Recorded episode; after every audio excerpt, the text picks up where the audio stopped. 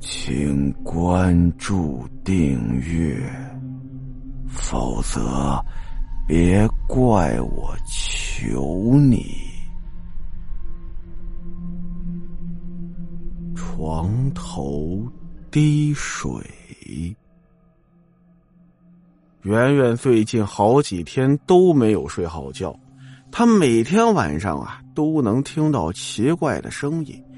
就像是滴水一样的声音，但圆圆完全不知道那滴水的声音到底是从哪儿来的，因为他每次睡觉的时候都是把家里的水表总闸给关了。又是没睡好的一天呐！圆圆不仅有了黑眼圈，而且还迟到了，让领导好一顿骂。他心情非常不好的，一直挨到下班，回到了家。心想啊，这就是因为不知道从哪来的滴水声，把我给弄成这样的。今天晚上一定要找到这声音的源头。圆圆熬到十二点都没睡，因为这奇怪的滴水声都是从十二点之后才会出现的。圆圆就那么一直等着，果然十二点了，滴水声出现了。那滴水声好像离自己很近，他睁开眼睛，却什么都没有发现，周围黑乎乎的，但那滴水声仍然依旧的响起，似乎就离自己不远。他把家里的灯都打开，拿手机照着亮，但是什么都没有发现，那滴水声仍然在，一直滴着。圆圆快崩溃了，因为他根本找不到那滴水声到底是从哪儿来的，也不知道应该怎么制止他。就这样，又过了两天，有天晚上下班的时候啊，一路的憔悴，正走着呢。小姑娘，你眉心发黑呀，想必是被什么东西给缠上了吧？路边一个算命的老头用苍老的声音对圆圆说道：“我才没有被什么东西缠上的，别胡说。”圆圆是无神论者，根本就不相信算命的，甚至还有些讨厌。小姑娘啊，你最近是不是总听到有什么声音呢？算命的问他：“不是，你怎么知道？”圆圆被这算命的话给镇住了，他走到这算命的老头面前，对他就说：“你你是怎么知道的？你的脸色就告诉我一切了。你放心，我不要你钱。呃，你是不是想知道那个声音是从哪儿来的呀？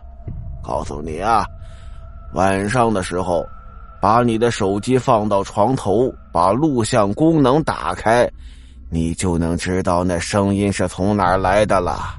但是你记住，天亮之前可不能睁眼呐。圆圆心里虽然不信。但是回去之后啊，还是按照老头那么说的来操作了。对他来说，这滴水的声音实在是难以忍受了。他一定要找到那滴水声到底是从哪儿来的。回到家里，把手机安在床头，就早早躺下了。半夜十二点，非常快的就到来了。那滴水的声音又出现了。圆圆刚想睁眼，猛然想起算命老头说的话：“千万不能睁眼。”虽然圆圆不怎么相信那算命的话，但还是乖乖的遵守了。虽然没睁眼吧，但那滴水声仍然还在那滴着。圆圆实在受不了了。就把眼睁开了，但是什么都没看着。出于好奇心呢，圆圆拿起了床头的手机，想要看看里边录上什么了没有。他把手机拿过来，放起了之前所拍到的视频。这一看不要紧呐，圆圆的后背直接就被冷汗打湿了。手机的视频里头有一个只有头没有身体的东西。正在对着自己流口水呢，他嘴里头好像在说什么，一张一合的，但是他听不见。圆圆把手机一扔，头也不回的就跑出房间，到了大门口。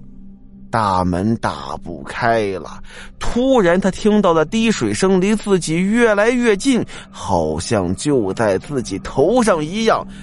他根本就不敢抬头啊，只想赶紧离开这儿。而这个时候，他突然感觉头好像被什么东西咬住了。圆圆害怕的想逃，但咬住自己头顶的东西开始用力了。圆圆就感觉自己的头剧烈的疼痛，拼命的挣扎，拼命的尖叫着，凄厉的惨叫声贯彻了整栋楼房。第二天，警察撬开了圆圆的家门，发现圆圆倒在地上，头盖骨不翼而飞，脑子也没了，空洞的眼睛里有着绝望，也有恐惧。好了，今天的故事到这儿，咱们下集再见。